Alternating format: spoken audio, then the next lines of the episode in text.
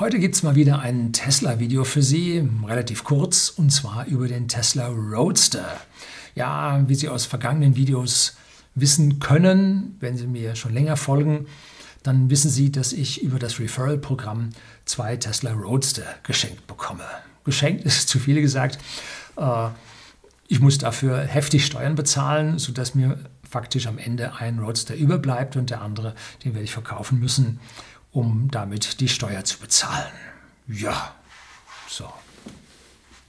Ganz traurig. Also ich habe da ein bisschen ein Schmunzeln. Ähm, aber es machen sich Leute nun Gedanken darüber, die sich so einen Roadster selber kaufen wollen. Ja, die gibt's und deswegen baut der Tesla auch dieses Auto. Und ich habe eine Mail von einem bekommen, der sich darüber Gedanken macht. Äh, ein bisschen ins Detail gehe ich hier. Bleiben Sie dran.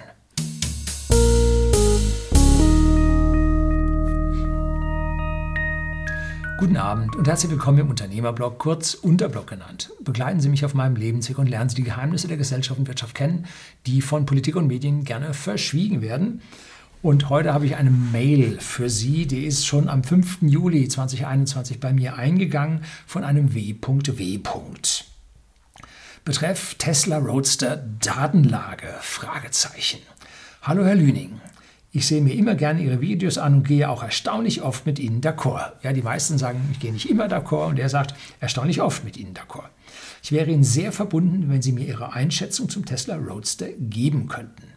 Was mich dazu umtreibt, äh, was mich dazu umhertreibt, dazu ist, ich möchte im Prinzip A, den Wagen relativ zeitnah bekommen und B, wie macht man das jetzt besonders schlau? Hm. Gut, Webseite gehen, anklicken, Geld bezahlen, warten. Blöd, ne? So geht es nämlich eben nicht.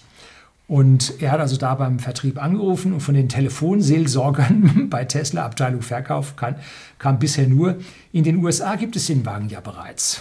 Ach echt? Beziehungsweise die 1000 Stück Founders Edition sind für Europa. Hm, dann nochmal 1000 für Asien, Australien, Afrika und Amerika? Fragezeichen. Sie sehen, nicht gerade befriedigend. Ja, eigentlich alles falsch, was er dort gehört hat. Denn es gibt den Roadster 1, den ersten, den alten. Und die Founders Edition ist eine einmalige Auflage. Die gibt es einmal und wird über die Leute weltweit verteilt. So.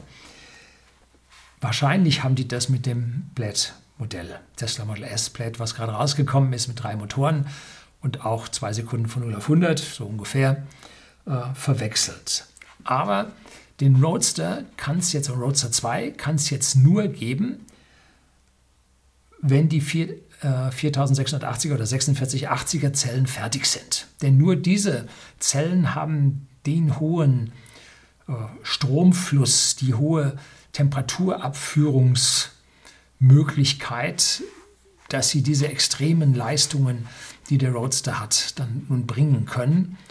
Und diese Zellen sind noch nicht fertig. Die Maschinen sind noch nicht fertig und die Fabrik, die diese Zellen und den Roadster herstellen soll, auch nicht fertig. Ne? Und die werden nämlich aller Voraussicht nach in Texas bei der dortigen gerade gebaut werdenden Gigafactory äh, hergestellt. Und die ist jetzt gerade seit dem ersten Spatenstich ein Jahr unterwegs. Und ja, sieht schon hübsch fertig von außen aus, aber innen fehlt es dann doch noch ein gutes Stück. Jetzt kommen ein paar dürftige Gedanken dazu aus dem Netz. Jetzt geht es bei ihm weiter. Ne? Founders Edition sind die ersten Fahrzeuge und sicher viel händische Nacharbeit dran. So, A, diese händische Nacharbeit sehe ich als sehr positiv. Dann stimmt wenigstens alles. Und B, alle Fahrzeuge werden sowieso von Hand montiert. Das ist eine Kleinserie. Schauen Sie sich an, wie Bugattis hergestellt werden, wie McLaren hergestellt werden. Eine Taktstraße rentiert also eine automatisierte Taktstraße rentiert nicht. Es wird einige Fertigungsstationen geben, wo das, äh, der Zusammenbau Stück für Stück weitergeht.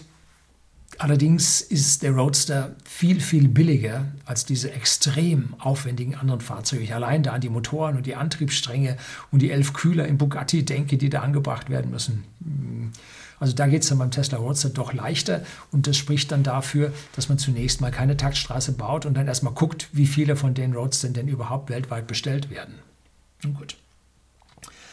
Ein Besitzer eines Tesla Model S meinte, außer einer Plakette war keine Unterscheidung vorhanden, beziehungsweise bei seiner Kilometerleistung schlägt das für den Wiederverkauf keinesfalls zu Buche. Bei so einem Familienauto unterschreibe ich das aber auch. Also ein Roadster und Familienauto, ja, schwierig. Gut, hinten zwei Notsitze.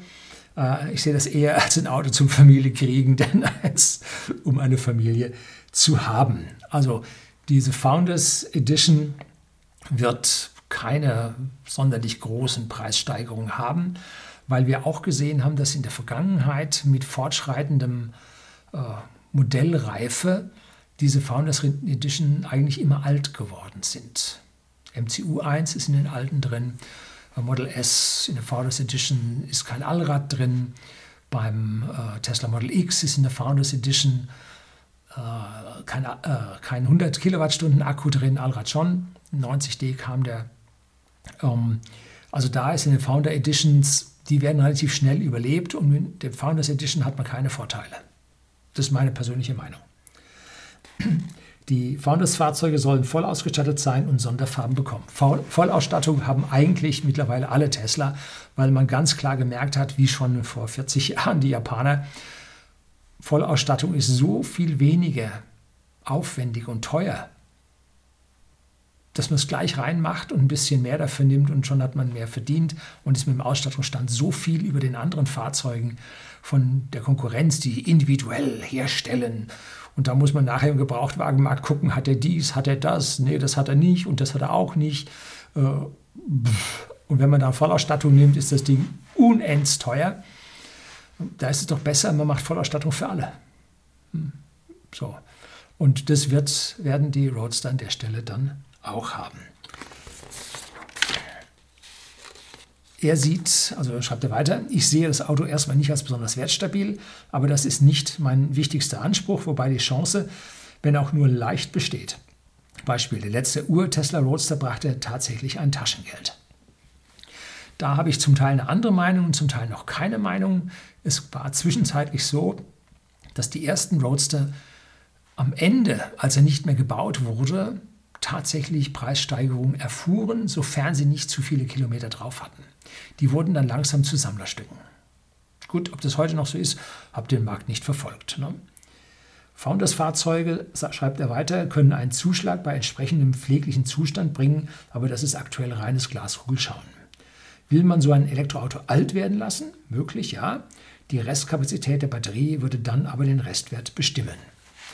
Äh, nein. Akkus werden in Zukunft deutlich billiger werden. Ich spreche immer mit Tony Seber, der die Akkus mit einem Preisverfall von 16 Prozent pro Jahr rechnet. Lithium-Ionen-Akkus haben zum ersten BMW E1, nee, E2 hieß der damals schon, 85 Prozent an Wert verloren also an Preis, an Kosten verloren, sind also massiv billiger geworden.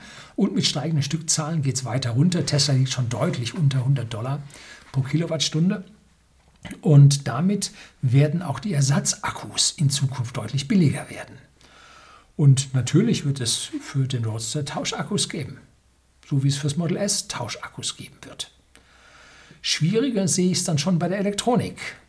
Da sehen wir ja momentan bei den ersten Fahrzeugen mit Elektronik, die jetzt 30, 35, 40 Jahre alt werden, dass dort die Elektronik eigentlich immer das Hauptproblem ist, um einen Oldtimer am Laufen zu halten. Einspritzungen, die ersten Kennfeldzündungen und so. All das, dann Digitalanzeigen im Fahrzeug, die ausfallen, die gerne ausfallen. Schwierig, schwierig da, ein wirklich schönes, komplett funktionsfähiges Fahrzeug zu haben. Das ist der normalerweise der Killer. Bei den heutigen Autos, auch bei Tesla, zeigt sich das schon. Ne? Die MCU 1, die jetzt total schneckenlangsam vor sich hinläuft. Tesla bietet dann ein neues Flashlaufwerk dafür an, um, um die MCU 1 wieder hochzubringen aufs Niveau. Aber es ist halt, was passiert, wenn das erst nach 20 Jahren passiert? Gibt es dann ein Upgrade dafür? Das ist die ganz große Frage. Ne? Die Dame von Tesla meinte, ich solle erstmal den Founder reservieren und dann kann ich immer noch switchen zum Normalo.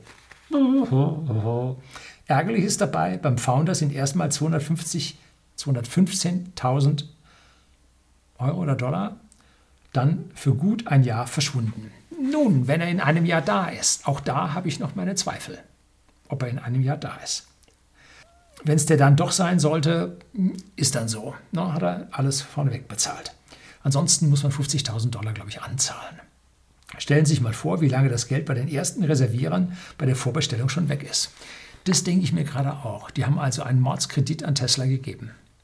Gut, momentan gibt es keine Zinsen, aber wer, ich sage mal, vernünftig unterwegs ist und diese Summe angespart hat, der weiß auch die Kraft der Aktien und der Aktienmärkte äh, über die Jahrzehnte einzuschätzen und hat dieses Geld natürlich aus seinem Aktiendepot abgezogen. Ne?